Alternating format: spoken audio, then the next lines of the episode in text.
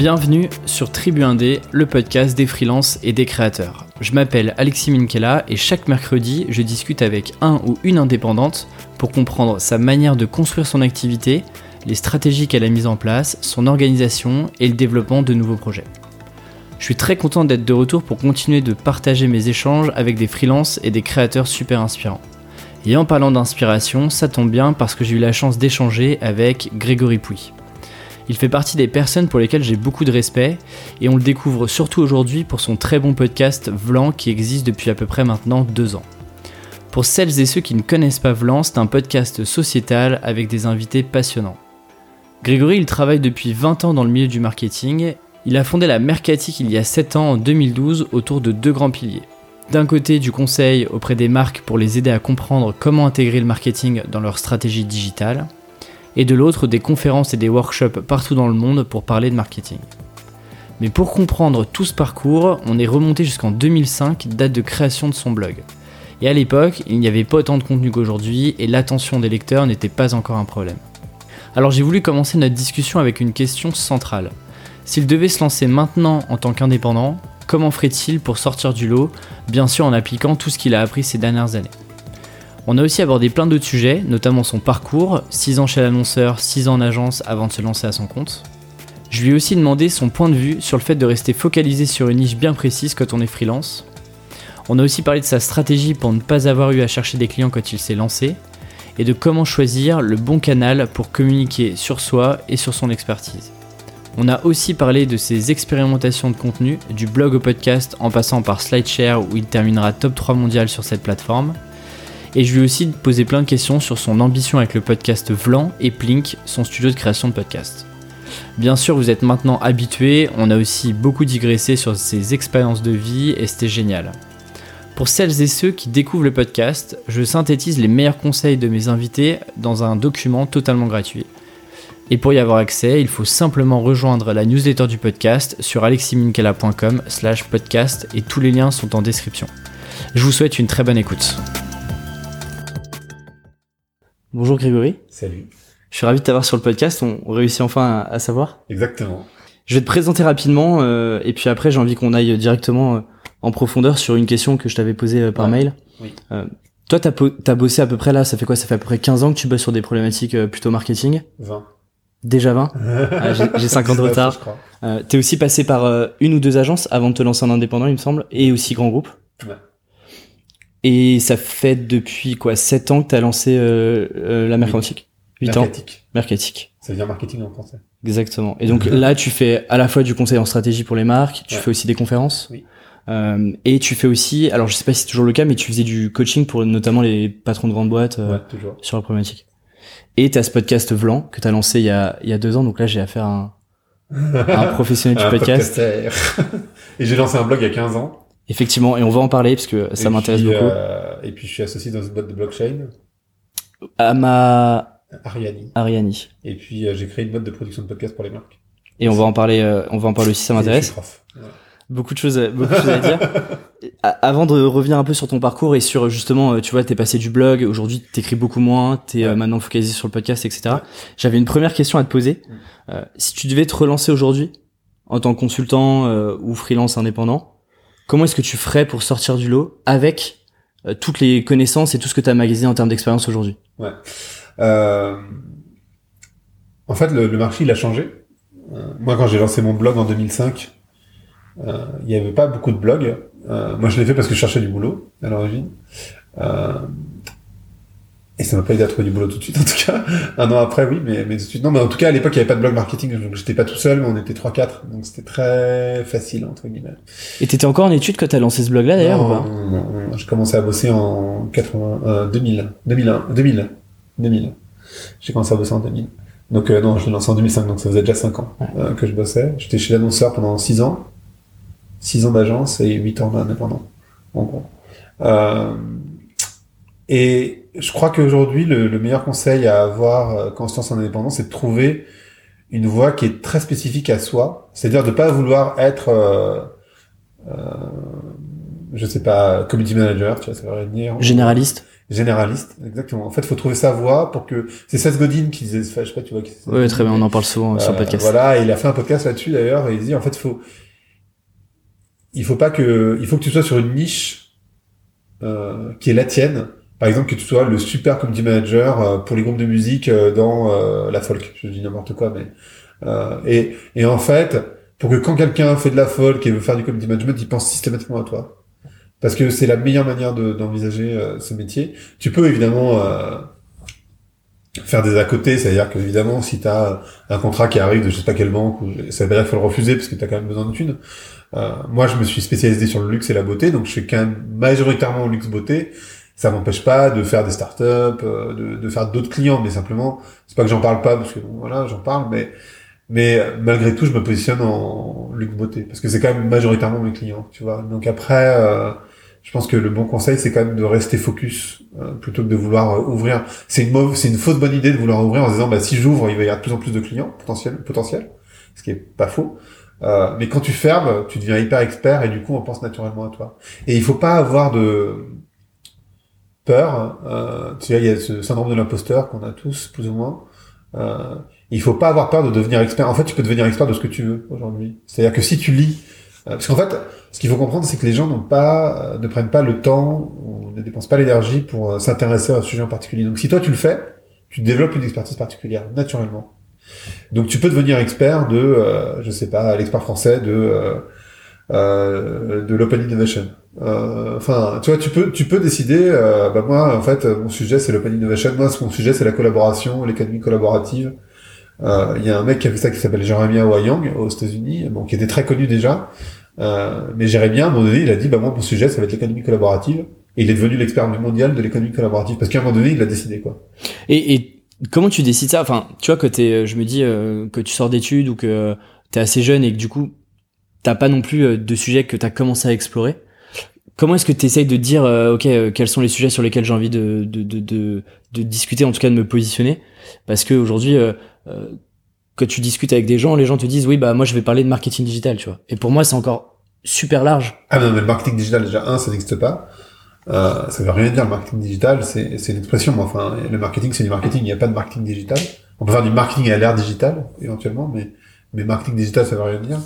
Donc, euh, ça, non. Euh, et effectivement, c'est beaucoup trop large que le marketing digital. Aujourd'hui, euh, ça peut être autant de l'IA, du big data, euh, du SEO, du SEM, euh, du social media. Enfin, j'en sais rien. Enfin, je sais pas très bien ce que ça veut dire. Le retail, les influenceurs.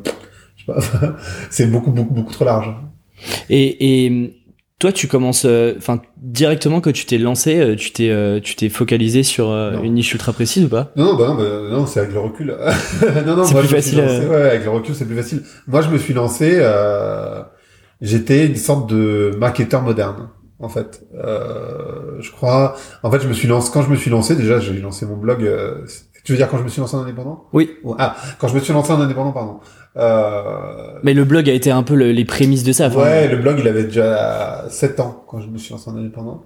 Mais il avait déjà été premier blog marketing en France. Enfin, tu vois, j'avais 3-4 euh, crédits euh, à mon nom. Mais et c'est pour ça que j'ai eu le courage de me lancer aussi. Hein, sinon, j'aurais j'aurais eu la frousse, sans doute. Euh, en fait, j'avais plus besoin d'être en agence en réalité.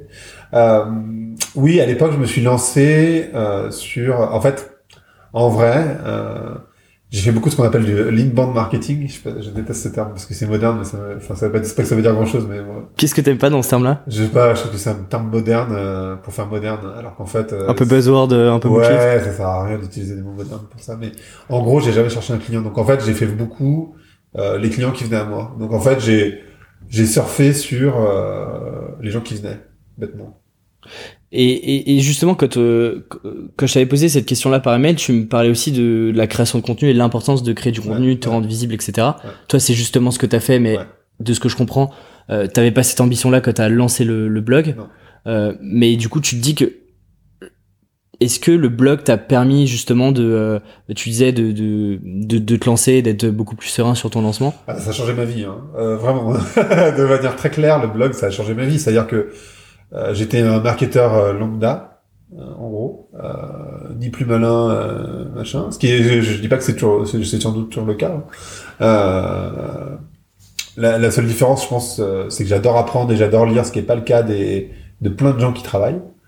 Euh, donc je pense que je me suis updaté euh, tout seul. Donc ça c'est vraiment la différence qui s'est créée. Euh, mais par contre mon blog, oui, ça m'a permis d'être hyper visible, euh, ce qui n'était pas le cas avant. Ça m'a permis d'assumer mes points de vue, euh, parce qu'à l'époque j'avais un peu de mal à faire, même si mon blog j'avais appelé sortir du cadre en me disant ben, ceux qui seront moi je cherchais du boulot, donc je m'étais dit je vais exposer des points de vue et ça va enrichir mon CV à l'époque, hein, la pensée de l'époque. Euh, ceux qui sont pas d'accord avec moi, eh ben, tant mieux parce que de toute façon on s'entendra pas. avec eux. Et ceux qui sont d'accord avec moi, ben, ça enrichit et tant mieux. Ça va apporter, ça va montrer que je m'intéresse à des choses, etc.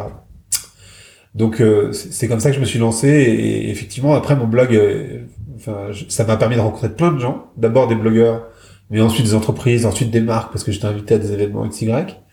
Euh, et très rapidement j'ai rencontré par exemple Henry Kaufman qui était un marketeur à l'époque hyper connu. Euh, ça m'a permis de rentrer en agence, de passer CEO euh, d'une boîte qui faisait de l'influence. Euh, après, j'ai lancé le festival du film viral. Donc ça, j'étais chez Vansen. Ensuite, ça m'a permis de rentrer dans une plus grosse agence. Donc en fait, tu vois, ça m'a donné de la visibilité, ce qui m'a permis d'avoir plus confiance en moi, ce qui m'a permis d'avoir des conférences. Enfin, tu vois, donc c'est euh, ouais, ça a vraiment changé beaucoup de choses. Et puis surtout, pardon, excuse-moi. Non, vas-y, vas-y. Enfin, je te coupe plus ou moins, mais je te coupe avant que tu prennes la parole. en fait, de, de manière très égoïste, écrire ça te permet de structurer ta pensée. Euh, et du coup, ça change pas mal de choses aussi à ce niveau-là, parce que du coup, tu as une pensée qui est réfléchie, qui est posée. Et du coup, effectivement, quand tu en plus après tu en reparles à l'oral, ouais. les gens ont l'impression que euh, c'est super clair ce que tu es en train de dire, que ça a été réfléchi, mais en fait, euh, ils, ils, ils, se doutent pas de déjà la première réflexion qu'il y a eu avant d'écrire, il y a eu la phase d'écriture, etc. Est-ce qu'aujourd'hui, comment tu t'as trouvé un peu ce ton, cet angle où tu t'es dit, ok, j'ai envie de, de prendre position, j'ai envie de d'éclater un peu les points de vue? Quand tu te lances, euh, que t'as pas super confiance euh, et que tu lances ce blog-là et qu'il y avait pas autant de contenu, autant de blogs qui existaient, je me suis dit mais euh, je vais pas me faire justement je vais pas me faire allumer par tout le monde. Je crois que j'ai fait un TED là-dessus à TEDx. en fait le truc c'est que j'ai pris beaucoup de portes dans la gueule et du coup j'en ai claqué beaucoup aussi. Et Douvlant. Ouais exactement. En fait il y a pas de secret. Hein. C'est-à-dire que mon podcast, mon blog s'appelait Sortir du cadre. Donc il était déjà positionné comme ça et je l'ai appelé comme ça en 2005, donc euh, dès le début. Mon, mon podcast s'appelle Vlan et, et enfin voilà et en fait tout ça c'est lié au fait que j'ai euh, déjà j'aime pas trop le bullshit de manière générale. Euh, On se retrouve là-dessus alors. Ouais, je suis très sincère. Donc euh, et je le dis aux marques et je pense qu'elles aiment bien en fait parce que en interne ils ont du mal à dire les choses. Donc moi quand je pense que c'est pas bien je le dis. ça peut sembler un peu bête mais mais ça fait vraiment la différence. Et, et aujourd'hui, par exemple, là, si tu devais te relancer aujourd'hui, euh, parce que t'as arrêté, t'as plus ou moins arrêté le blogging, en gros. Plus ou moins. J'écris toujours, hein. Mais beaucoup plus. En fait, j'écris des articles de fond. Là, j'écris en janvier un article de 7 pages. Donc, ça peut m'arriver. J'écris un, j'écris un truc sur les podcasts. Là, je vais réécrire, je pense, pour janvier, un long article. Mais j'écris beaucoup moins. Avant, j'écrivais tous les jours. Enfin, je sais pas si t'imagines. et, et ce shift-là, aujourd'hui, par exemple, tu, tu relancerais un blog, tu récréerais du contenu écrit ou tu irais plus sur, euh, je sais pas, de la vidéo, de l'audio, par exemple? Alors, je sais que tu fais peu de vidéos. Non, j'aime pas la vidéo. Mais euh, j'aime pas me voir en vidéo. Donc, euh, je pense que il faut faire le truc dans lequel tu te sens le mieux, euh, que ce soit de la vidéo, du podcast ou du texte, avec la compréhension néanmoins. et c'est pour ça que je suis passé au podcast. Hein, que l'attention à 100% donc que demande l'écrit ou la vidéo est de plus en plus euh, surchargé de contenu euh, et que du coup c'est l'attention qui est bah, qui est peu disponible alors que l'attention audio attention partagée donc quand tu fais autre chose elle est disponible donc c'est pour ça que j'ai lancé un podcast donc il y a ça mais après si t'es pas à l'aise avec le podcast euh, ce qui est totalement possible euh, tu peux choisir de faire de l'écrit l'important je crois c'est d'abord de le faire pour toi parce que euh, ça va te structurer ta pensée voilà. Ça permet ensuite d'être visible et de montrer que tu t'intéresses à un sujet un peu plus que euh, j'ai mis une ligne sur mon CV, ce qui est quand même euh, souvent le cas. Et en fait, tu serais surpris de voir euh, qu'il n'y a pas beaucoup de gens, il n'y a pas tant de gens que ça qui sont motivés. Ouais. Et surtout sur le long terme. C'est-à-dire qu'il y a beaucoup de gens qui, euh, tu vois, qui, bah, bah, je prends l'exemple du podcast. Il y a plein plein de podcasts. Euh, avant de lancer le mien, je regardais un peu ce qui existait, même si j'en consommais déjà, mais j'essaie de regarder vraiment les, les, petits podcasts de niche. Ouais. Et tu te rends compte, il y a trois quatre épisodes et hop, le truc s'arrête. Et pareil pour les blogs. Et, Pareil pour en toi, en fait. Moi, ce que j'expérimente, parce que du coup, j'ai vachement de recul. j'ai 15 ans de recul là-dessus. C'est pour ça que t'es là. en fait, ce que tu vois, souvent, c'est que ça dure deux ans. En fait, il y a, y a, ceux qui abandonnent de ce que tu dis là. Bon, il y a ceux qui abandonnent tout de suite. Ça, ils comptent, pour moi, ils comptent même pas en fait. Ça, okay. ça compte pour du beurre. Euh, mais ceux qui marchent, euh, et on l'a vu avec euh, nouvelle nouvelle école, ça dure deux ans. C'est-à-dire qu'en fait, les gens, ils ont ils ont du mal. Ça prend tellement de temps, c'est un tel une telle implication Euh, moi, ça me prend mon podcast en gros, même si je fais pas de montage, on en reparlera, mais euh, ça me prend une journée par semaine, je pense, en cumulé, c'est-à-dire entre le fait d'aller au studio, enregistrer, trouver la personne, euh, faire les contenus pour euh, les réseaux sociaux, faire le petit descriptif, euh, répondre aux gens sur, sur Instagram, sur Twitter, machin. Ça paraît rien comme ça, mais en gros, en cumulé, ça me prend une journée par semaine, donc c'est, sachant que je gagne pas de sous dessus, hein, donc, enfin, pour l'instant, en tout cas. Donc, bah, c'est un engagement qui est hyper fort. et cet engagement-là, tu te dis au début ouais c'est super c'est génial machin euh, et en plus ça te donne de la visibilité enfin en particulier quand moi j'étais blogueur ça te permettait d'avoir des cadeaux euh, tu vois de d'être invité à des soirées machin euh, mais en fait tu t'en lasses donc en fait si c'est plus ça ta motivation bah du coup tu trouves plus de motivation et du coup tu t'arrêtes. Quand t'es indépendant c'est différent parce que logiquement quand t'es indépendant c'est ce qui te permet de régénérer du business. Bah généralement oui c'est un peu ta marque personnelle ouais. et ce que tu dis ta visibilité ouais, complètement j'ai envie qu'on revienne juste sur la partie un peu le, le shift où tu es encore euh, sur un modèle euh, salarié, agence, etc., indépendant. Dans une de tes interviews, tu parles du fait que euh, tu as un peu deux voies, enfin, tu as un peu une seule voie si tu veux évoluer en entreprise, qui est, bah, en fait, devenir manager, en gros. J'étais manager. Et que toi, tu préférais potentiellement tendre vers quelque chose de plus expert dont tu parlais au tout début. C'est... Qu'est-ce qui te fait... Enfin, qu'est-ce qui te pousse à devenir expert, à être, euh, tu vois, tu disais que tu étais ultra curieux, que tu allais chercher de l'information, etc. Ça vient d'où ça? C'est euh, quelque chose de, Alors, que tu à expliquer? Ça, c'est très naturel, je pense, la curiosité. Je pense que c'est quelque chose euh, peut-être lié au, fait que, enfin, t'as dû l'entendre, mais que j'ai d'un milieu plutôt modeste et que du coup, j'ai dû me battre pour arriver là où je suis et du coup, j'ai une soif d'apprendre qui est hyper forte. Mais effectivement, quand j'étais chez Neuron, j'ai monté un service, donc j'avais, même chez, chez j'avais 15 personnes, je crois, de mémoire quand j'ai monté Bad Paradise. Ensuite, euh, chez Neuron, maintenant ça s'appelle Razorfish, j'ai monté une équipe, euh, je sais pas, je sais pas combien on était, peut-être 8. Euh, en tout cas, j'étais manager. Mais en fait, ce que je voyais, c'est que, et c'est une discussion que j'ai avec Sandrine Platzroth, c'est qui est la directrice générale de, de Social, qui est une très bonne copine, parce qu'on avait un blog en même temps à l'époque. Euh, tu peux pas être manager expert, c'est pas possible. C'est-à-dire qu'à un moment donné, euh, quand tu es manager, tu es obligé de gérer les gens, en fait. Euh, enfin, c'est de dire ça comme ça, mais, mais c'est la Non, mais c'est la réalité, ouais. Euh, et du coup, tu, tu acceptes de, de ne plus être pertinent. Enfin, pertinent sur, sur ton intelligence, mais dans un monde qui bouge quand même relativement vite, tu acceptes de perdre en pertinence. Et moi, en fait, au moment où j'ai fait le shift, j'avais pas envie euh, de perdre en pertinence. Ça me faisait chier. Donc euh, j'ai préféré être expert, sans compter que chez euh, chez j'étais moins bien payé que ce que je pouvais être gagné en étant indépendant. Ce qui est un peu bizarre, même si j'ai eu du mal à me lancer. La réalité, c'est que j'ai jamais gagné aussi autant d'argent qu'en étant indépendant, même quand j'étais salarié. Mais tu penses que ça c'est une réalité parce que j'ai l'impression que en, écoutant des, des indépendants qui sont là depuis longtemps, euh, sur le podcast, c'est euh, à chaque fois, c'est ça qui revient, c'est que si on, si on se focalise sur la partie financière, tu gagnes généralement plus d'argent. En tout cas, tu réussis avec le temps. Bah, si tu travailles beaucoup, parce que moi je travaille beaucoup, en fait, il n'y a, pas de secret non plus, hein, euh, et que tu et que tu aimes ce que tu fais. L'idée c'est pas juste de travailler beaucoup, c'est que faut aimes, ce que tu fais.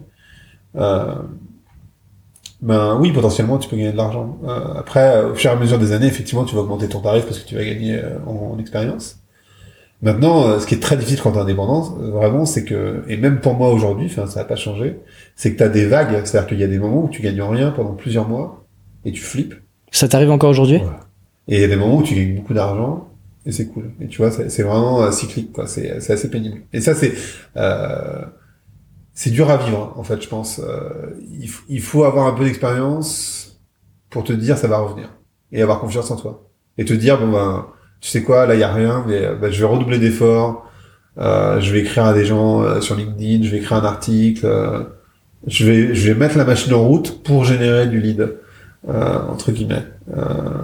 et puis il faut croire dans la vie quoi. Enfin, tu vois, moi je crois vachement. mais c'est c'est une démarche bien optimiste que que, j'aime bien. Mais et du coup tu te dis pas ouais dans dans ces périodes-là, toi t'arrives à avoir de la récurrence avec tes clients parce que. Ben pas beaucoup. Enfin oui, c'est-à-dire que les clients restent fidèles mais j'ai pas une récurrence de fou dans le sens où je fais pas d'émissions long terme. Moi, je fais de la strat. Ouais, ils ont besoin. La strat, c'est assez court. Hmm. Et je fais des conférences. Euh, et les conférences, c'est du one shot. Après, euh, par exemple pour L'Oréal, j'ai fait des tonnes de conférences dans plein de pays. Euh, donc c'est récurrent dans le sens où euh, je les vois très souvent. mais et tu vois par exemple ce, ce truc que j'ai écrit en janvier, cet article que j'ai écrit en janvier sur les cinq défis pour les marques. En l'occurrence, le directeur général de L'Oréal l'a lu, a trouvé ça génialissime. Euh, directeur général France, de toutes les marques quand même. Euh, du coup, ça m'a généré euh, trois ou quatre conférences chez L'Oréal. Euh, donc tu vois, donc j'en ai fait une presse, mais qui est carrément rentabilisée parce que je l'ai fait 4 Ouais, le retour sur investissement, il est, euh, il est sûr. Parfois, j'essaie de comprendre pourquoi les gens se lancent. euh, euh, alors euh, généralement, c'est euh, c'est ce que je c'est ce que je vois, c'est que t'en as pas mal qui se lancent parce que bah soit dans la famille il y avait des commerçants, des entrepreneurs, etc. Je sais que c'est pas ton cas, et j'ai aussi lu dans une interview que tu euh, t'aimais pas le foot. On a un point commun. Euh, et que tu faisais pas mal de natation, et donc Ouais. j'en déduis, mais tu me dis moi si je me trompe que t'étais plutôt quelqu'un de solitaire? Euh, non. Euh, non, non, je suis pas solitaire. Je peux être solitaire, mais je suis, je suis très porté sur les autres. Euh, non, non, je sais pas trop. Euh, je, je comprends ta remarque, mais euh, non, je, euh, la natation c'est venu quand j'avais 5 ans, 6 ans, donc très jeune, parce que mon frère faisait de la natation. Euh, donc c'est mes parents qui ont décidé. J'adorais ça, donc euh, voilà. Euh, après, euh, ça aurait pu être autre chose, je pense. Euh, je pense que c'est surtout euh, que j'aime pas le conflit, donc peut-être euh, que j'aime pas du coup les sports euh, tu vois, où Plutôt potentiellement il peut y collectif. avoir du conflit. Ouais. Euh, mais non, je suis pas très solitaire. Enfin, c'est vrai que je travaille chez moi par exemple et que ça me dérange pas, mais aussi parce que je rencontre beaucoup de monde. Euh, je pense que je suis, moi, je suis un extraverti, hein, clairement. Donc, euh, un extraverti, ça a quand même besoin de se recentrer, de rester seul. Tout le monde a besoin d'être seul à un moment donné, euh, même si tout le monde a peur de la solitude. Enfin, beaucoup de gens ont peur de la solitude, mais je pense que c'est une erreur. Je pense que c'est très important d'être seul. Euh, mais je suis pas, je suis pas un solitaire. Je peux être solitaire, ça me dérange pas de partir en vacances tout seul, etc. Mais c'est pas un- mon fondement non plus. Ouais, faut quand même. Peu, peu de personnes partent partent seules, par exemple. Tu as vois. raison, tort. Je pense que moi j'ai été forcé de le faire la première fois, c'est parce que j'allais faire une conférence au Vietnam. Et du coup, je me suis dit, c'est quand même con de faire l'aller-retour au Vietnam juste pour une conférence pour une heure et puis revenir. Donc je suis resté 5-6 jours et je me suis dit, putain, mais ça va être horrible. Tu vas pas savoir quoi faire. Qu'est-ce que je vais foutre Ouais, exactement. Et en fait, j'ai trouvé ça mais génial, quoi. Et du coup, euh, depuis, euh, alors si je suis en couple, je pars pas tout seul, mais mais si je suis pas en couple, je pars tout seul et ça me dérange pas plus que ça. En fait, c'est assez cool. Et, et tu la ressens ou pas cette solitude, euh, même si tu dis que tu rencontres beaucoup de gens, euh, bah, vu que t'as un métier qui fait que euh, tu présentes, tu discutes avec les gens, tu bosses aussi quand même beaucoup chez toi. Ouais. Du coup, t'es souvent seul. Oui. C'est quelque chose qui t'a pesé au moins au début ou Jamais. Jamais. Non, sinon je serais en coworking space. Oui, c'est vrai. C'est vrai. Mais non. Non, moi j'aime bien. Je, je, je suis jamais aussi efficace que quand je suis chez moi. Après, c'est vrai que c'est sympa d'avoir des gens autour de toi qui travaillent, ça t'oblige à te concentrer, parce que parfois quand t'es chez toi, tu peux aussi. Euh, Un peu faire autre chose, quoi. Enfin, trouver, trouver l'excuse de, rien- ça, de faire autre tu chose. vas aller, euh, enfin, passer du temps sur Instagram ou je ne sais où. Euh, mais ça, par exemple, Instagram, euh, j'essaye. Euh, J'y passe beaucoup, beaucoup, beaucoup trop de temps en fait. Euh, donc euh, là, j'ai décidé de moi-même me couper. Qu'est-ce que tu faisais sur Instagram? C'était pour euh, plutôt business ou c'est juste, euh, Ouais, juste bah, live, tu quoi? réponds aux gens, euh, tu sais, j'ai toujours des messages, euh, donc tu réponds aux gens, tu vas voir la vie des autres, je sais pas. Je passais une heure par, une journée, 9 heures, quoi, donc, euh, 9 heures par semaine sur Instagram, Ah ouais. tu vois? Oui, quand même. Parce que j'ai trois comptes différents, le mien, celui de Vlan et puis celui de Splink. Mais bon, enfin, tu vois, c'est pas une excuse. Euh, donc une journée par semaine, enfin 9 heures c'est énorme en fait, c'est sur 7 jours mais bon enfin c'est pas exactement une journée mais enfin bon c'est quand même, et, enfin, c'est beaucoup trop dans tous les cas. Donc là j'ai décidé de me restreindre donc j'étais voir ce matin et je suis pas retourné là je sais pas quelle heure il est mais euh, il est quasiment euh, midi et je suis midi, pas ouais. retourné quoi. Ok. Je suis assez fier. Moi, je me mets des timers. euh, Maintenant, t'as des petites alertes Ouais, que sais, tu peux te mettre. pas, euh.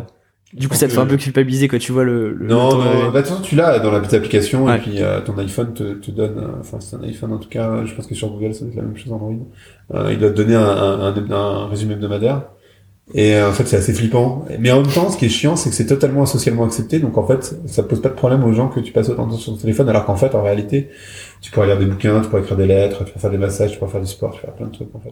Alors d'ailleurs, euh, ce week-end, euh, j'ai testé. Donc, on est parti avec une, une bande de potes euh, sur un week-end, et on a décidé de mettre nos téléphones dans un coin pendant cool. presque tout le week-end. Cool. C'était incroyable. J'ai jamais eu des discussions aussi profondes avec les gens. Quoi. Et, et en fait, ce qui est assez incroyable, moi j'ai fait ça pendant deux semaines fou. au Népal, ce qui est assez incroyable, c'est à quel point ça te manque pas. C'était l'année dernière, non, que t'es parti au Népal. Ouais. Et il y a une raison euh, pro- plus profonde que. C'était quoi, te, te Ah, recentrer un peu sur toi Ouais, ouais, c'est un truc de recentrage. Je suis allé faire un, un, un stage. Euh, c'est pas vraiment un stage, on s'est mis sur une montagne euh, avec, une- dans un groupe. Et euh, on était faire de la ayahuasca, euh, donc voilà, c'est un peu particulier, mais euh, et une Vision Quest, ce qu'on appelle une Vision Quest, qui vient de, c'est une, Ça vient des Indiens d'Amérique. Euh, donc tu restes quatre jours euh, seul, pour le coup. Là, c'est très très seul, sans aucun divertissement, sans nourriture, juste avec de l'eau et juste avec un tarp. Donc c'est pas une tente, c'est juste un toit en plastique. Quoi. Donc s'il pleut et il a plu, euh, tu te fais évidemment tremper. Euh, mais tu restes quatre jours comme ça, seul, et t'as pas le droit de marcher, t'as pas le droit de parler à qui que ce soit, de toute façon, tu vois personne. Donc, euh, donc je- ça te voilà. Mais ce qui est, ce qui est intéressant sur le mobile, en tout cas, c'est à quel point ça te manque pas. Ouais. Enfin, c'est c'est choquant. Je trouve que c'est choquant de voir à quel point ça te manque pas. Et que c'est presque par automatisme en fait que tu vas aller checker euh, tes notifications, euh, ton portable. Ouais, en euh. fait, ça crée. Je pense que c'est une sorte de doudou. Euh, on en parlait avec un pote ce week-end. Je pense que c'est un doudou. Exactement. Tu vas te rassurer. Je sais pas comment. euh, parce que moi, il me disait, mon pote là, par exemple, lui, il ne produit rien sur Instagram. Il n'y a rien. Donc, il a même pas d'interaction, euh, lui, sur ses. Parce qu'en fait, plus tu nourris la bête, plus tu y vas. Ça, c'est sûr. Mais, mais quand tu nourris pas la bête, tu peux aussi y aller, ce qui est assez étrange. Vrai consommateur quoi. Enfin le je- 100% Ouais, consomme la vie consommateur. des quoi. autres, quoi. Je sais pas trop. ouais. Et, euh, et c'est un doudou, je crois. Mais ça sert à rien. C'est incroyable. Et même quand tu le sais, ça a été construit pour ça. Donc c'est de la neuroscience après. Donc tu y retournes. Comme un con. Euh, on- on a un peu divergé. Je voudrais revenir Ouais, sur. Non non mais euh, c'est le podcast, c'est un peu de la divergence donc euh, donc il y, a, y a pas de souci là-dessus. La mercatique, ça arrive à quel moment? Ça arrive dès le départ? Ce, ce concept, euh, tu le tu le. Dès le départ, euh, il y a la mercatique, un mot français. Il y a artisan.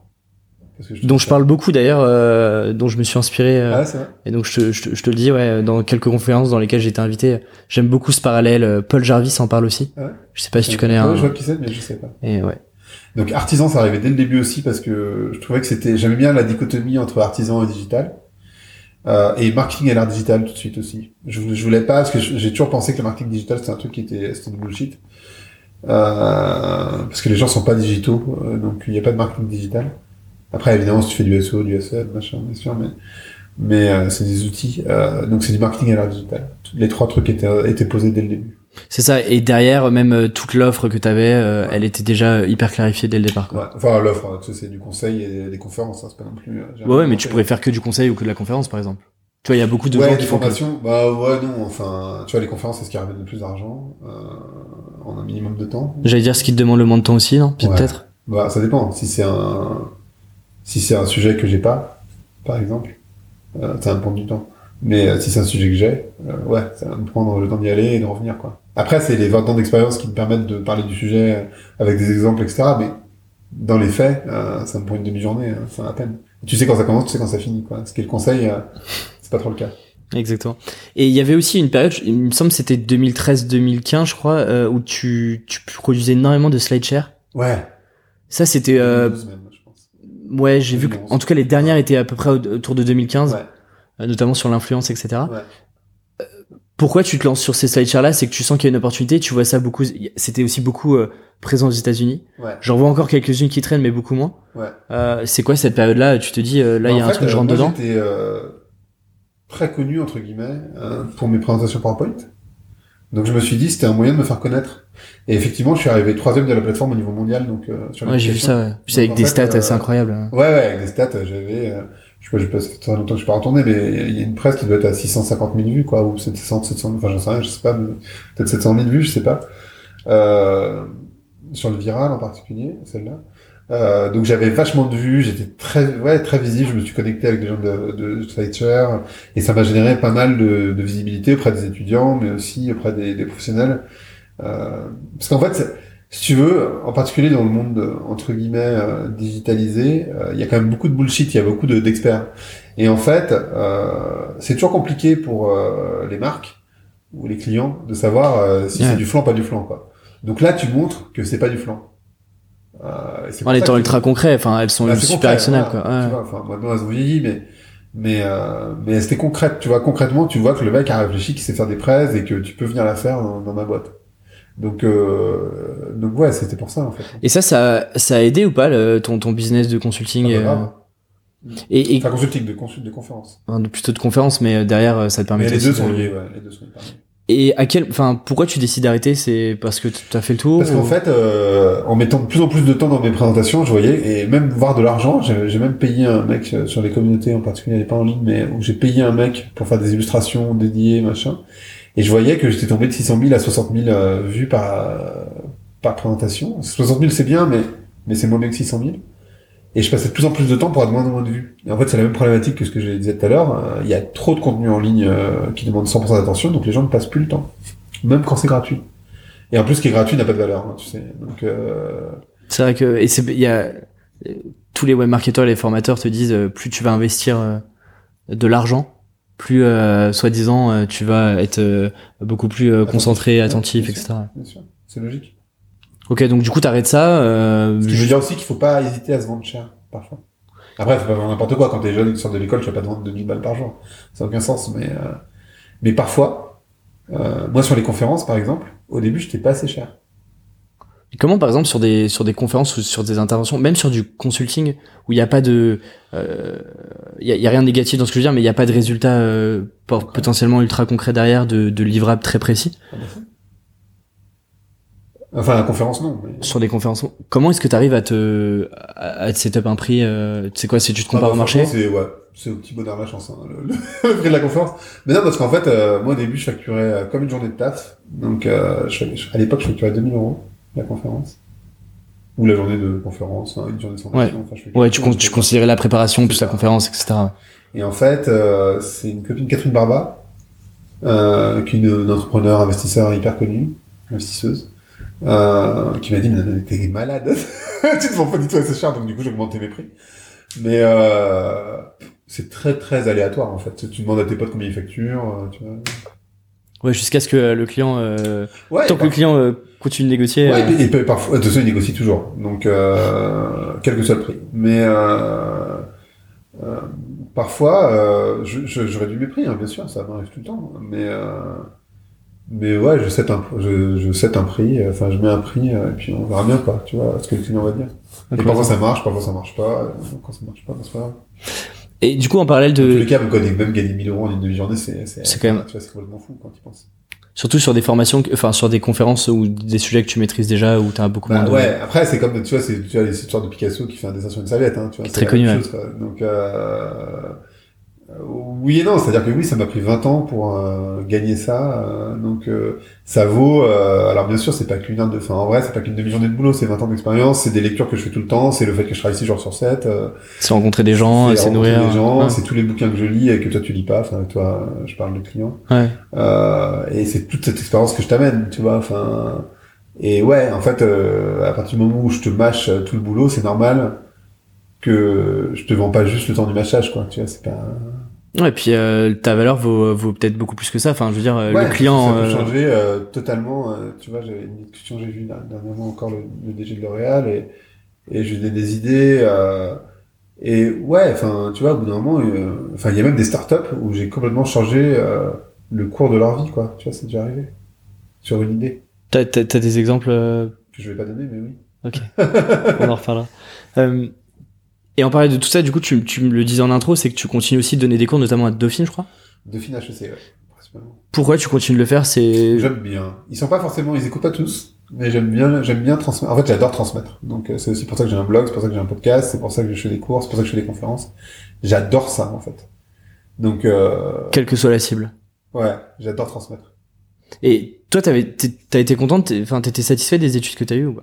Parce que là, tu parlais de bullshit, mais tu vois, moi, dans mes études, euh, j'ai toujours trouvé ça dommage qu'on laisse pas la place et la parole à des spécialistes ou en tout cas des professionnels qui connaissent, par exemple, typiquement le marketing. Et que du coup, euh, j'avais euh, toujours en face de moi plutôt des profs universitaires, des, des, des chercheurs, qu'il faut etc. pas trop compter sur l'école. Enfin, franchement, euh, il faut. Enfin, en fait, quand t'es à l'école, euh, les- enfin, je m'en souviens plus très bien, mais j'étais comme un, comme tous les étudiants à la con, c'est-à-dire euh, le truc auquel je pensais, c'était les filles, euh, se faire les soirées, machin. Enfin, ce qui est normal parce que t'es étudiant, t'as 20 ans, et voilà, c'est le truc auquel tu penses. Euh, la réalité, c'est que quand tu commences à poser des questions aux gens, souvent tu te rends compte à quel point ils ont de l'expérience, ils sont brillants, simplement personne ne pose de questions. et c'est un tort, mais en même temps, euh, je le comprends mille fois parce que moi-même je le faisais pas non plus. Euh, mais en réalité, euh, tu peux, tu peux tellement euh, sortir de tes profs que c'est ouf, en fait. Simplement, tu le fais pas. Après, je comprends. euh, Je me souviens plus très bien les profs euh, corporate qui ont jamais vraiment bossé en entreprise. euh, Moi, je m'en souviens, c'était il y a et pas très ouais, longtemps. c'était il y a pas très longtemps, moi je m'en souviens plus. Et du coup, ça c'est pénible parce qu'effectivement, et à limite, moi j'avais des étudiants qui me demandaient, qui disaient ça, euh, qui disaient les profs ils nous demandent de les suivre sur Twitter parce qu'en fait ils ont personne qui les suit quoi. Vois, C'est vrai? Ah, mais c'est déjà l'état d'après, quoi. Moi, euh, par exemple, ils avaient pas Twitter, quoi. Ah ouais, c'est chaud. Donc, ils savent euh, pas de quoi ils parlent, en fait. Tu vois, ils prennent des cas, des case studies d'il y a 10 ans. euh, Ouais, ou là, on avait des cas Coca-Cola. Quoi. Ouais, c'est ça. Donc, euh, qui, qui parlent, enfin, je suis pas- je suis pas sûr qu'on puisse répliquer ce genre de modèle-là aujourd'hui, quoi. Ouais, puis même Coca-Cola, alors déjà, faut le répliquer, puis en plus, c'est des cas qui ont 10, 15 ans, et en fait, ça n'a plus du tout aucune pertinence. Tu vois, ils parlent pas de Snapchat, ils parlent pas de, enfin, ils parlent de rien. Pas que, il faille absolument être toujours digital, absolument, mais, mais en fait, tu peux pas ignorer que ça existe non plus, quoi. Donc, euh, Et avec eux, tu parles de marketing. Est-ce que tu t'abordes un peu cette euh, casquette euh, consultant, freelance, indépendant ou pas? Ils me posent pas de questions, ils veulent tous être embauchés par des boîtes. Je suis très déçu, en général. C'est vrai? Ouais, je suis hyper déçu. À sais plus entrepreneur, mais indépendant pas vraiment. Et à Dauphine, très, euh, on vous trouver un job dans une grosse boîte. Ouais, un peu le, la voix un peu royale. Enfin, Enfin, bah non, qui dit royal euh, dans, quand tu rentres dans ce genre de structure, quoi. quoi. Bah, moi, moi, je suis Ouais. d'accord avec toi, mais, euh, Non, mais la voix à l'ancienne euh, du XXe siècle. Quoi. Et euh, après, il faut des salariés, euh, et c'est important, et voilà. Mais je trouve que quand tu sors de l'école, t'as- c'est la meilleure, c'est le meilleur moment pour lancer des trucs. Tu vois, t'en sais rien. T'as pas de niveau de vie. Tu vois, enfin, t'as un niveau de vie qui est faible. non, mais tu peux manger des pâtes. euh, Ouais, t'en fous. Euh, t'as un petit appartement, euh, voilà. T'as pas de besoin, limite tes parents ils sont là, machin. Enfin, tu vois, t'as pas vraiment quitté le lit familial, enfin, ou plus ou moins, tu peux encore rester chez tes parents éventuellement. C'est pénible, mais bon, c'est pas non plus euh, horrible. Quand t'as 40 balais, c'est plus chiant de rentrer chez tes parents, tu vois. Euh, donc, euh, du coup, t'as tout, tout, tout, tout le loisir de faire ce que tu veux, quoi. C'est quand même génial en aucune vie, quoi. Donc, euh, Non, c'est clair. Et, et toi, du coup, tu te considères comme entrepreneur ou pas? Maintenant, oui, mais en indépendant, non. Pourquoi maintenant oui? Parce que je suis associé dans cette boîte de, de, de, De sur la, la- associé dans la, la boîte podcast. de, podcast. Mais autrement, non, je trouve qu'un indépendant, c'est pas vraiment un, un entrepreneur. Parce que t'as pas de salarié, t'as pas les mêmes problématiques euh, de l'entrepreneur. Ouais, et puis t'es t'es potentiellement tout seul. Euh, et t'as- Ouais, c'est très très confortable. Enfin, pas, mais, euh, mais ouais. Et d'ailleurs, t'es t'es tout seul dans la mercatique ou tu travailles tu travailles avec euh, d'autres indépendants, d'autres consultants. euh, Ok. Et t'as jamais pensé à tu vois avoir un potentiellement un modèle hybride ou euh, peut-être recréer euh, un semblant d'agence ou de collectif ou ce genre de choses Si, mais non.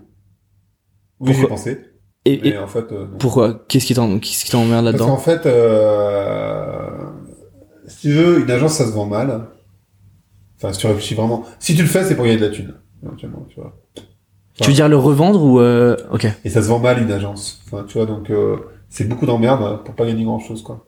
Après, euh, moi, ce que j'aime bien, c'est ma liberté. Donc, du coup, c'est, je trouve que ma liberté a plus de valeur que et je gagne suffisamment d'argent, en fait, pour euh, pas avoir besoin de plus. de te rajouter Et puis euh, surtout, enfin, tu vois, j'en connais plein des gens qui ont gagné beaucoup d'argent. Ça change rien à ta vie, quoi. Donc, euh, je le sais. si ce n'est même d'avoir plus d'emmerde non? Non, pas nécessairement, mais t'es pas plus heureux, quoi, en tout cas. J'ai j'ai envie qu'on qu'on revienne du coup sur ce podcast et juste avant sur ce blog, je suis retombé sur ton premier article qui date, je me suis noté la date du 11 septembre 2005. Ah, c'est fou, 11 septembre, putain. Ouais, c'était euh, tu- mais- faisais, tu faisais déjà le petit jeu de mots. Et dans cet article-là, qui est très court, tu parles d'Emmanuel Vivier, Ouais. qui est le cofondateur Dub Institute, il me semble. ouais. Euh, et tu dis que euh, c'est au- aussi lui qui t'a poussé à te Ah, lancer euh, sur blog-là. C'est uniquement lui. Hein. Qu'est-ce qu'il a pu te dire pour que tu te lances euh, bah, en fait, rien, on était à l'école ensemble avec Manu. Et, euh, et il m'a dit, donc, je cherchais du boulot. J'étais hyper stressé. Euh, parce qu'en fait, j'avais été viré euh, pour un plan social.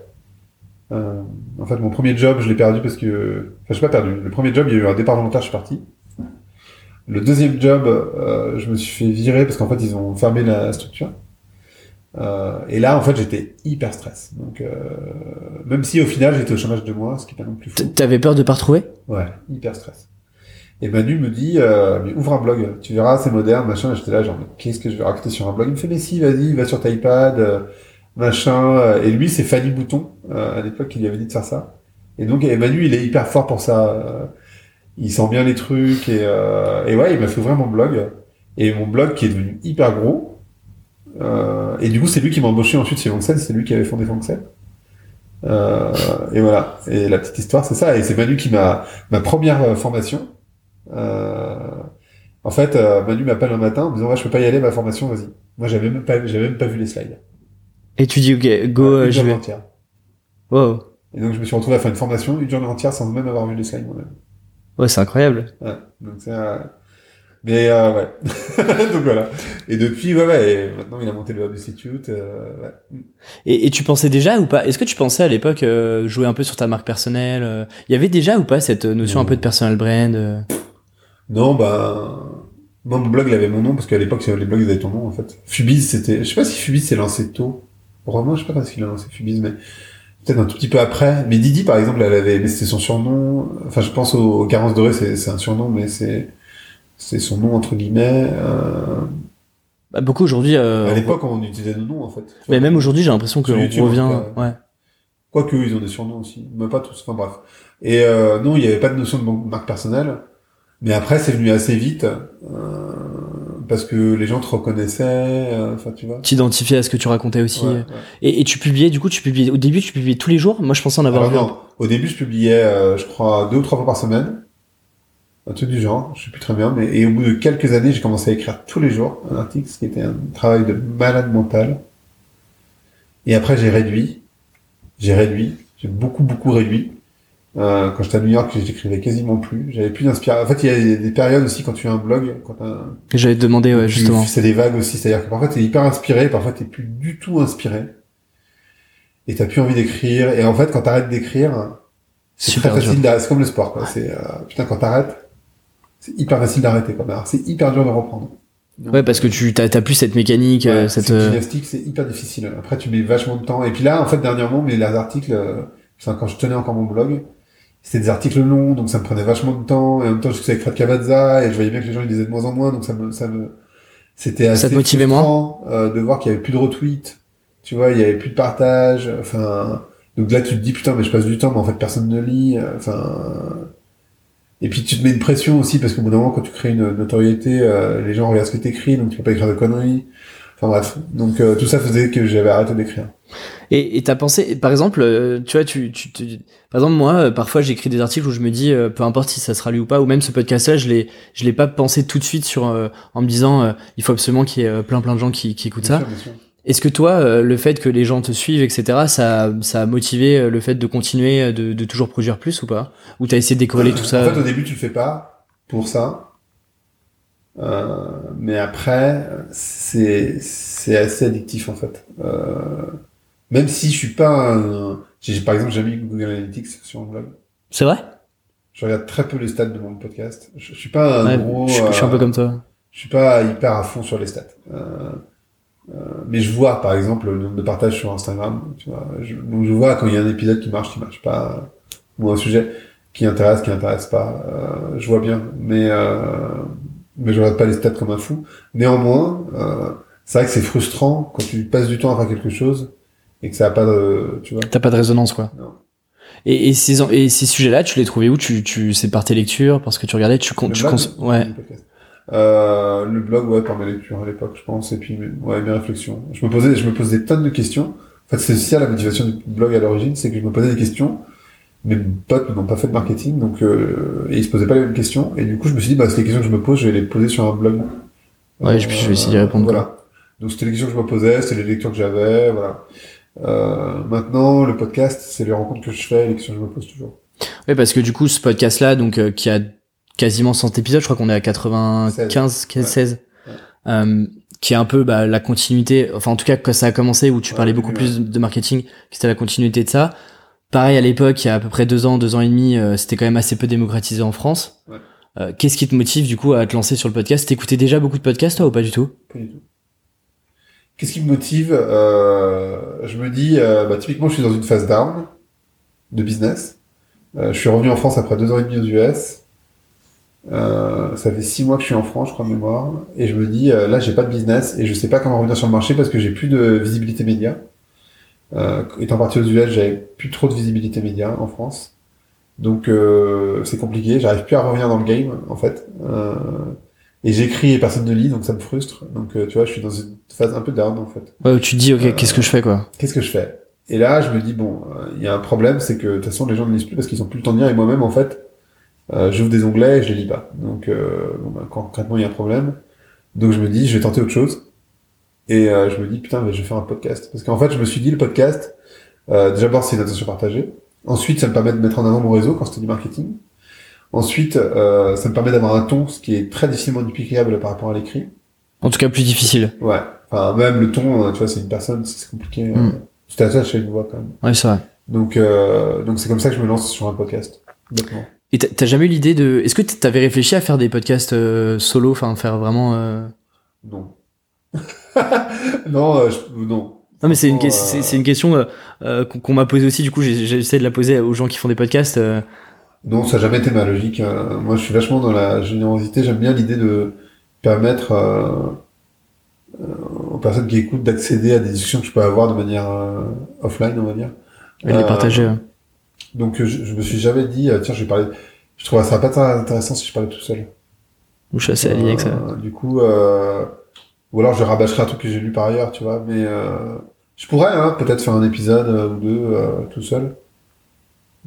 Mais euh, ouais, je me sens pas trop, en fait. Et, et qu'est-ce qui fait que t'as switché? Parce que les quoi, les 15-20 premiers, c'était plutôt euh, vraiment axé marketing. Ouais, ouais, je Et puis après, là, t'es plus sur comprendre la société, beaucoup d'enjeux un peu sociaux. euh. Qu'est-ce qui fait que ça switch euh, En tu- fait, ça n'a pas switché. C'est moi qui, qui ai accepté ce que j'aimais.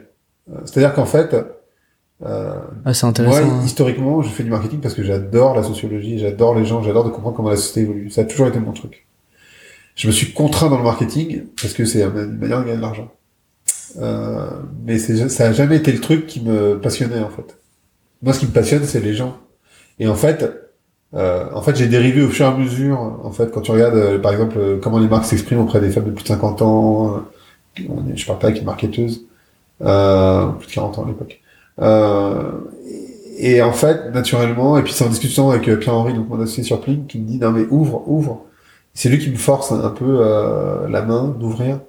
Et je le suis en fait en me disant euh, ouais, en fait c'est en fait c'est ce qui m'intéresse. Et aujourd'hui, euh, c'est clair que je veux plus même faire un épisode de marketing.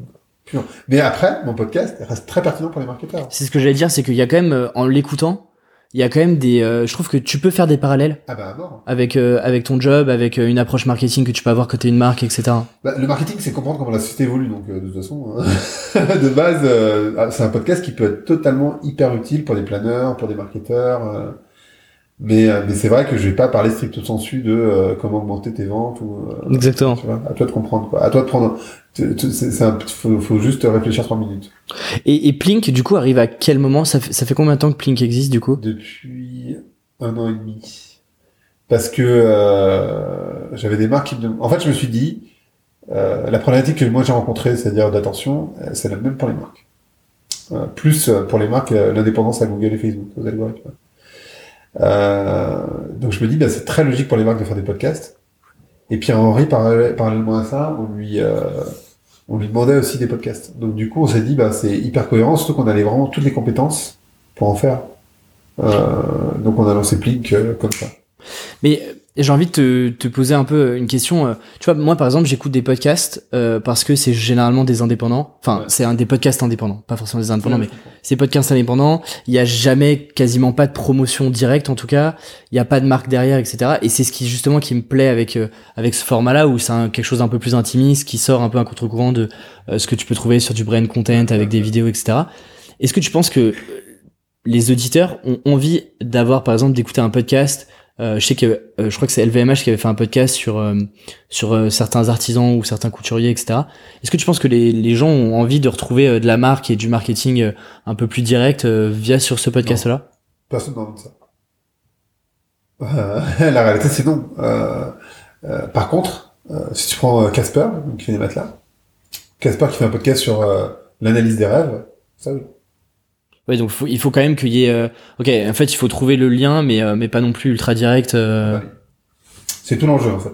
Et on a beaucoup de mal à le faire passer aux marques, même si elles comprennent la logique au début, Ouais, parce qu'elles, elles ont envie de parler d'elles, forcément. elles ont peur qu'il n'y ait pas de que les gens n'associent pas à la marque. Donc en fait, ils en mettent des couches et des couches et des couches et du coup ils tuent le truc.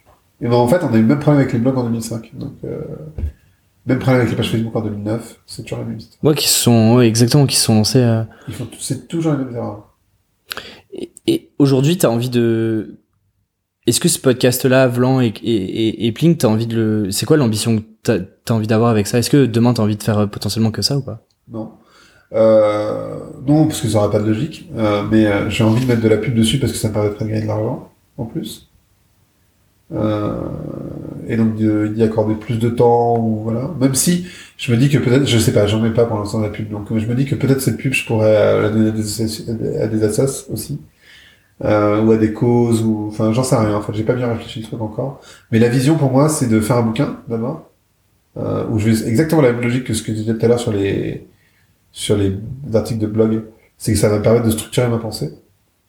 Qui reprendra un peu tout ce que tu as appris avec euh, avec le podcast ou sur la société ouais. en fait je suis en train d'envisager un bouquin sur euh, trop cool c'est quoi la spiritualité de société pour demain? Spiritualité laïque et c'est quoi le rôle des différents acteurs, la société civile, les entreprises et l'État? Euh, En montrant, et moi ce que j'aime bien dans l'idée, c'est que en fait, les bouquins d'écologie, euh, ou sur ce sujet-là en tout cas, sont tous écrits par des gens qui euh, sont donneurs de leçons parce que exemplaires. Et en fait, le problème, c'est que, et même quand tu regardes demain, tu vois, euh, le souci, c'est que, moi, si tu me dis, euh, regarde, je sais pas, quel genre de tennis, je veux hyper bien au tennis, tu vois, je vais dire, bah ouais, c'est super, mais tu vois, moi, tu, ça te parle pas, tu t'identifies pas à ça. Bah non, je peux pas parce qu'en fait, euh, c'est trop loin de moi. En fait. Mm. Alors que moi, en l'occurrence, sur l'écologie, je suis pas du tout, du tout exemplaire. J'ai aucune leçon à donner à personne. Mm-hmm. J'ai plein de contradictions. Tu vois, mm-hmm. le fait de voyager, on parlait tout à l'heure euh, de voyager. Euh, j'ai des tonnes de contradictions. J'ai une moto, j'adore ça. Euh, je fais des efforts, hein, mais c'est quand même à la marge. Donc j'ai aucune leçon à donner à personne. Mais par contre, j'ai cette conscience, comme plein de gens. Euh, et je crois que, euh, tu vois, je pense que ça parlera à des gens parce que, enfin j'espère, mais euh, parce qu'en fait ils sont, y a, je pense qu'il y a une grande majorité qui, dans, qui sont dans mon cas qui, qui ont conscience, qui ont une conscience écologique, mais qui ont, qui sont bourrés de contradictions comme moi. Et en fait l'idée, je pense que demain on a, tu vois, j'écoute des écologistes, des économistes, des, des, des, des, politiciens et en fait comment ils envisagent la, demain, etc. Et moi je crois que la réalité, c'est qu'il faut qu'on change de récit euh, de société. Et donc je vais essayer de définir ce que c'est que ce récit. Et c'est intéressant parce que. ambitieux. Hein, non mais. non mais tu vois, c'est intéressant parce que ça, ça me donne là comme ça un, un, parallèle avec euh, avec euh, le job côté freelance quoi. De toi, tu te mets pas dans une position où en fait t'es es sachant, t'es au-dessus de tout le monde et donc tu vas euh, tu vas donner le savoir. T'es plus en co-construction. Ouais. Et je trouve ça aussi intéressant d'avoir cette posture là que moi j'essaye d'avoir, tu vois, avec avec mes clients, ou en leur en leur disant, je, je suis aussi dans, je continue d'être dans l'apprentissage et et, et, et comme tu le dis, tu vois, sans tomber dans le cliché, mais la société change, euh, les choses vont très très vite. Et du coup, de se mettre dans cette position-là, je trouve que du coup, tes idées sont plus facilement acceptées, les gens s'identifient plus, t'écoutent plus du coup. Euh, du coup, je trouve ça assez intéressant d'avoir cette posture-là. Je dis aux clients toujours, moi je fais la stratégie de personne. Il n'y a aucun consultant qui est capable de faire la stratégie de qui que ce soit. En fait, tu la co-construis. Tu peux pas la faire tout seul. T'es pas dans la boîte. Tu la connais pas la boîte. Mm. Donc, euh, tu peux pas faire la stratégie de, de quelqu'un ou définir les valeurs ou le set propose de qui que ce soit. Euh, c'est pas vrai en fait. Tu peux faire un facilitateur, euh, tu peux structurer, tu peux passer du temps, tu peux amener des idées, tu peux amener des benchmarks, tu peux faire plein de choses, mais tu peux pas faire la strate de quelqu'un, tu vois, ça n'existe pas ça. Donc euh, oui, je suis, je suis totalement d'accord. Et moi, je me suis jamais positionné en sachant. Enfin, je crois pas. Quand je fais des conférences un petit peu parce que c'est un jeu aussi. Euh, c'est plus du partage. Euh, et c'est pour ça aussi que je veux pas parler tout seul, je pense, euh, sur mon podcast. Mais euh, et, et, en fait, le bouquin, ça va être une structure. C'est pas mon podcast en fait, ça va être une structuration de ma pensée en m'appuyant sur des entretiens que j'ai pu avoir, tu vois, ici ou là. Et en fait, je suis en train de tout restructurer dans ma tête pour que fait ça fasse du sens dans un livre. Je sais pas si tu vois ce que je veux dire. Ouais, non, mais je comprends. C'est pas, c'est pas le podcast en bouquin en fait. Je comprends, je comprends ce que tu veux dire. Et t'as as déjà, tu t'es fixé un peu une deadline euh, sur lequel tu veux le sortir Ouais, janvier, idéalement. Ah oui, ah oui, donc ça arrive très très vite. Ouais, je vais essayer de bosser dessus cet été. Et je vois que là, t'as as plein de projets, t'as aussi ce projet de blockchain, etc. Aujourd'hui, tu consacres, euh, tu consacres combien de temps euh, à la partie consulting, enfin la partie qui te rapporte du cash, quoi Ouais. Euh, alors la blockchain, j'ai vachement réduit. Okay. J'ai passé beaucoup de temps l'année dernière, huit mois sans être payé, tu vois, vraiment. donc là, j'ai vachement réduit parce qu'il fallait que je refasse mon cash flow, en fait, un bêtement. Euh, parce que bon, quand t'es pas payé, au bout d'un moment, ça. Euh, donc, blockchain, j'ai vachement réduit. Podcast, ça me prend une journée. Euh, c'est surtout les conférences là qui m'ont ramené pas mal d'argent. Euh, je prends comme ça, je, je, vais avec, je vais avec ce qui vient en fait. C'est un peu bizarre de faire ça comme ça, mais euh, je, je sais pas dire combien de temps je passe sur quoi. Je, je suis pas du tout organisé en plus, donc. Euh... Et d'ailleurs, ça me fait penser, j'aurais dû te poser cette question là avant, mais mais c'est mon podcast et du coup je fais ce que je veux. Mais sur la partie conférence, euh, est-ce que tu provoques, est-ce que tu vas parfois euh, pitcher des sujets à des entreprises ou c'est plus Non, non, je fais que de l'entrant. D'accord. Ok. C'est un peu, c'est un peu, c'est un peu fainéant, mais. euh, Non, mais c'est intéressant parce que moi, je me suis demandé en euh, comment les gens euh, arrivaient à se positionner sur des conférences, tu bah, vois. en fait, c'est non. Quand tu crées du contenu en ligne, potentiellement, euh, les gens vont te demander de venir, faire- de venir en parler. Bah, les gens pensent à toi. euh, Et par exemple, mon bouquin, l'idée, c'est aussi de d'abord un potentiellement changer de métier euh, pour accompagner les marques dans cette transformation qui va être nécessaire autour de la responsabilité. Et puis vraiment faire du c'est du marketing appliqué à la transformation, on va dire, mais pas transformation digitale, transformation euh, sociétale. Euh, et de plus en plus, je suis maintenant je fais des conférences euh, sur l'évolution de la société, et moins sur le pur marketing. Ouais, mais du coup, tu arrives à faire ces parallèles-là entre l'évolution de la société et comment, en gros, l'entreprise doit se comporter demain, quoi. Exactement. Et en fait, euh, parfois il y a des non-sens. Euh, parfois les, les... Et en fait, je pense que typiquement des, enfin, ce que je vois souvent chez des, des gens qui sont écologistes ou un peu, tu vois, militants, Mhm. c'est qu'ils rejettent les entreprises alors qu'en fait, pour moi, elles sont Elles sont le moteur par qui demain, La non solution va passer en fait. Donc, Parce euh, qu'elles ont aussi de l'argent et les moyens de faire changer les choses, c'est- elles qui ont les moyens de faire le récit de demain. En fait, c'est pas l'État et c'est pas les gens. Donc, euh, c'est elles qui peuvent faire changer les choses. C'est pas euh, l'État. En fait, euh, ils sont pieds et mains liés avec l'économie. Donc, euh, ils peuvent pas trop euh, faire bouger les entreprises. Donc, faut que Mhm. les entreprises bougent d'elles-mêmes. Euh, et ça, en fait, étonnamment, enfin, les entreprises ont envie de bouger.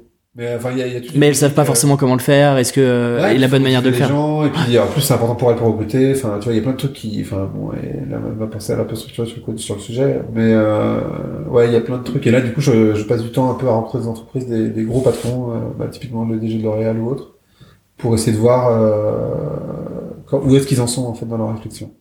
Intéressant. Euh, sur ton, si, si je reviens sur la partie euh, organisation, etc.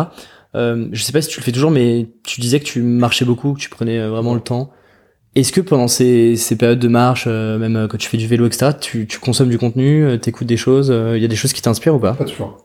Mais oui, enfin, j'écoute beaucoup de podcasts euh, en marchant, mais parfois j'écoute de la musique. Enfin, tu vois, je pas une machine. Donc parfois, je, je sais que j'ai de l'attention, donc j'écoute euh, des podcasts et j'ai envie et j'apprends. Euh, parfois, j'ai pas d'attention j'écoute de la musique.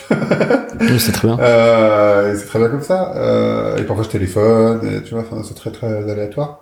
Mais oui, oui, euh, les podcasts, je les consomme jamais en étant ici, euh, chez moi, assis. euh, je Ah, un- ouais. Là, il y a toujours deux, en exemple, que j'ai trouvé géniaux et qui m'inspirent pour mon bouquin.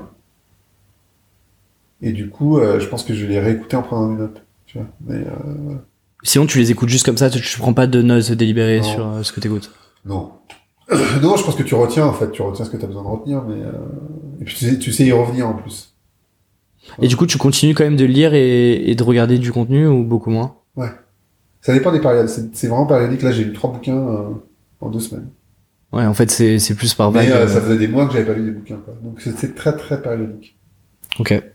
Si Ok. t'as une motivation pour lire un livre, tu vas le lire. Ça peut être du divertissement, ça peut être de te faire euh, rêver, et ça peut être, en l'occurrence pour moi là, écrire mon bouquin. Quoi. Et et t'as des inspirations, des, des gens qui te, qui, qui te, que tu suis régulièrement, en tout cas qui te, qui, qui te motivent, ou même, euh, je sais pas, des, des sujets sur lesquels tu es en train de creuser aujourd'hui. euh? Ben, ça dépend des sujets. je suis multi-sujet, mais euh, oui, il y a plein de gens qui m'inspirent. Moi, je, ben, tous les gens que j'en rencontre sur mon podcast, euh, c'est des gens qui m'inspirent en réalité. Euh, après, euh, marketeur, moi j'aime bien Mark Schaeffer. qui est un- Ouais. Ouais, dont, dont tu parles beaucoup. euh. Ouais, que, il vient d'écrire un bouquin qui est génialissime, Qui s'appelle comment? Marketing Rebellion. Et, et ça, typiquement, je l'ai lu et je vais en faire une note. Je vais en faire un article. Cool. J'ai hâte de lire ça. Parce que je fais une sorte de résumé du bouquin. Parce que c'est vraiment bien, en fait. Euh, donc lui, il m'inspire vachement sur ça, même sur la manière dont il raconte les histoires et tout, je trouve ça vraiment cool. Et c'est assez fluide, je trouve, à lire. Ouais. Enfin, tu vois, il n'y a pas de, de surcomplexification. Non, et euh. pourtant, il est très connu, enfin, vraiment, un mec très chouette.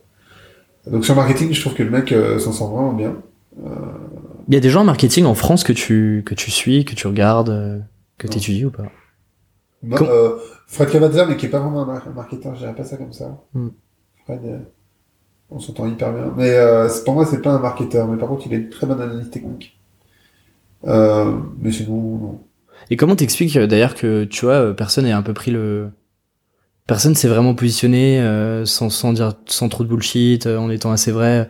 Et même tu vois euh, on se faisait la réflexion euh, euh, avec des amis sur le en termes de freelance. Quand tu penses par exemple freelance même freelance marketing en France bah il y a pas forcément de ou consultant tu vois il y a y a très peu de personnes euh, auquel tu penses, tu vois. Comment t'expliques que là où aux États-Unis, c'est, tu vois, t'as des grosses figures, t'as des grosses têtes euh, auxquelles tu penses Ah, rapidement, bah, quoi. Bah aussi, il y en a quand même en France. Enfin, moi j'en fais partie, mais je, enfin, je suppose, mais. euh, Mais il y en a quand même quelques-uns des indépendants euh, dont on entend parler. Non? Cavazza, enfin qui est plus vraiment indépendant, mais. Ou euh, Mathieu Flegg, bon, qui est ma- maintenant bosse avec euh, Fred. Ou euh, Cédric. Cédric. comment il s'appelle? Ouais. Ced, Ced, euh, Bon, ils ont monté une boîte ensemble tous les trois, donc en même temps. Ouais, le, le- Voilà, le mais, trio. euh, Mais il y en a des indépendants qui sont forts. Enfin, je pense, hein, moi j'en vois tout le temps plein. Après, qui sont plus experts. Et c'est vrai qu'on les voit moins. Il n'y a pas de superstar. Euh... Oui, c'est plus dans ce sens-là. Hein. Je suis pas en train de dire que euh, euh, y a personne de très bon, hein. mais euh, qui sont. euh, euh, ouais, c'est ça, ce mot un peu. bah, je pense que c'est à la taille du pays qui fait ça. hein. Ouais. Après, c'est parce que aussi le marketing, c'est pas un sujet. Tu vois, sur l'IA, t'as des gens qui sont hyper visibles. En fait, t'as deux phénomènes. D'abord, t'as les femmes qui sont vachement mises en avant. Donc euh, aujourd'hui, ce qu'on voit, c'est surtout des femmes, sur quels que soient les sujets. Mm. Et c'est pas du tout sexiste, hein, ce que je dis, c'est c'est descriptif. Euh, et de deux, euh, t'as des sujets. Par exemple, euh, en ce moment, euh, l'IA. Et t'as des gens qui font du beurre à raconter de la merde. Tu vois, euh, On n'aura personne, mais je pense que Ouais. on a quelques noms en tête. ouais. Ouais, c'est ça. Et, euh, et qui font, et qui jouent sur les peurs, et c'est hyper facile de jouer sur les peurs. En fait, il y a plein de business. Ceux qui gagnent beaucoup d'argent aussi, c'est tous les gens qui font des, des cours de marketing euh, en ligne, tu sais, pour, euh, pour les TPE, euh, pour les petites boîtes. Ils se font un fric de malade et ils racontent de la merde. Et pour Ah. d'autres euh, indépendants aussi. Hein. Et Euh. ils font n'im- c'est n'importe quoi. Et en fait, je me dis, c'est horrible parce que moi, je pourrais faire ça, mais bien. Mais ça me fait chier.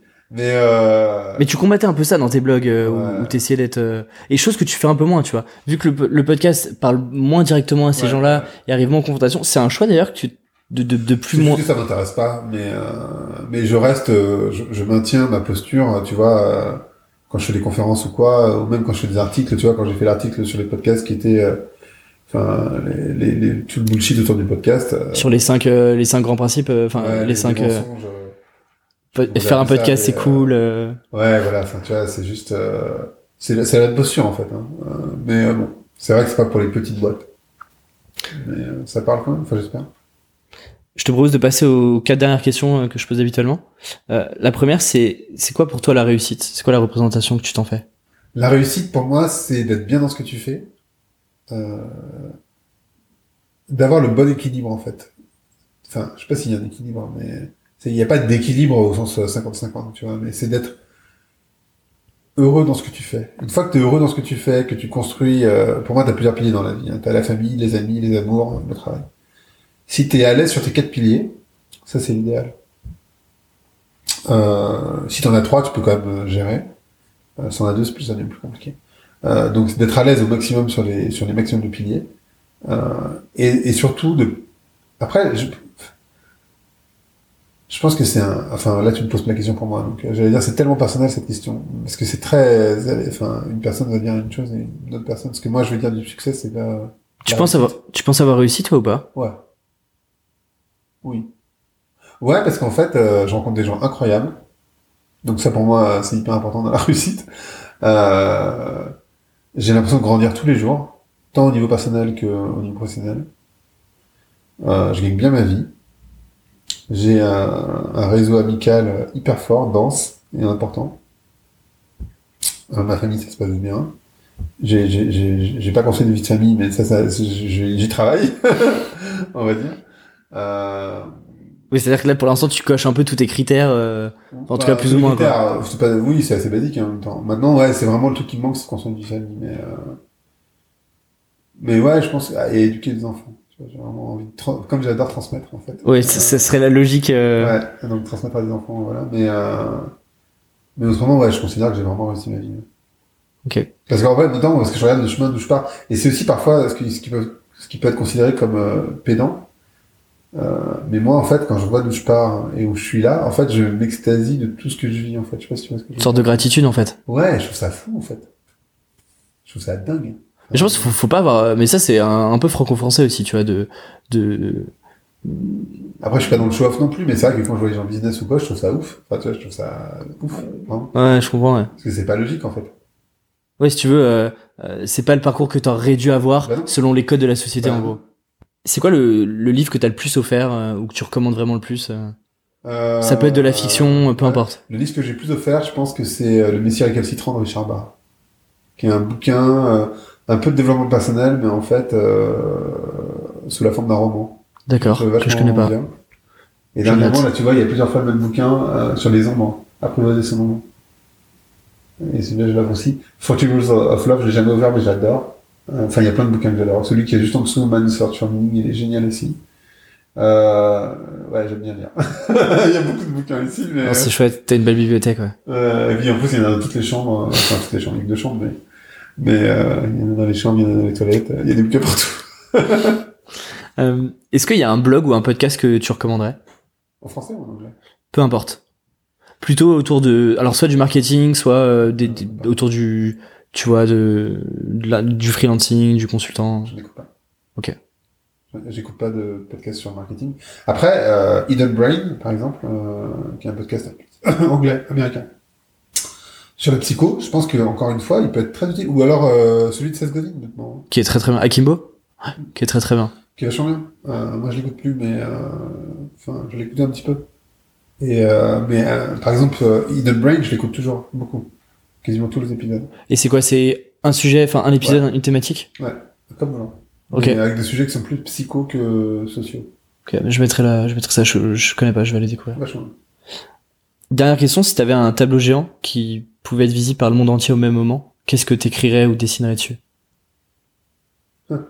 Euh, un tableau géant. Euh... T'en fais ce que tu veux, t'écris ce que tu veux. Ça peut être de l'audio. Non, mais euh, je pense que les mots qui sont importants, c'est bienveillance. Euh, et le triptyque sur lequel je suis tombé sur mon blog, finalement, qui sont la relation à soi, relation aux autres, relation à la nature, qui sont en fait, euh, bizarrement, c'est un truc sur lequel je suis tombé tout seul, en me disant, bah, tiens, c'est ce que je fais. Et en fait, en lisant, j'ai réalisé que c'était euh, la Gita, qui est la base euh, de l'hindouisme qui a été écrit il y a 2000 ans, ce même triptyque. Et euh, je pense que c'est un triptyque qui est essentiel, euh, d'être en paix avec soi, avec les autres, avec la nature. Et donc avoir une relation bienveillante. Alors je sais pas, c'est pas très, c'est pas très marketé là, l'occurrence, mais, mais tu vois, avoir une relation bienveillante avec soi, ce qui était très difficile, hein, ça paraît, ça paraît logique comme ça, mais en fait on s'aime pas beaucoup en général. Euh, avec soi, avec les autres avec la nature. Ok, super, ça me va. C'est cool. Où est-ce qu'on envoie les gens qui veulent euh, en savoir un peu plus sur toi, découvrir ce que tu fais?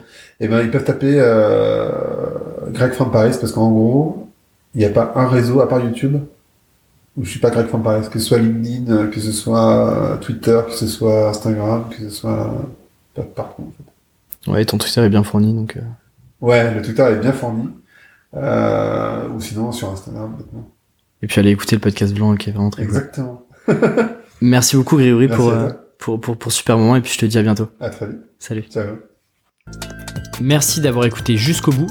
Si vous êtes encore là, pourriez-vous prendre deux minutes de votre temps pour noter le podcast sur Apple Podcast ou iTunes? C'est ce qui m'aide le plus à faire connaître ce projet. Et pour recevoir les notes exclusives de l'épisode, c'est dans la newsletter du podcast sur aleximinkela.com slash podcast. Encore un grand merci pour tout le soutien que je reçois chaque semaine. Ce n'est que le début et quant à moi, je vous dis à la semaine prochaine.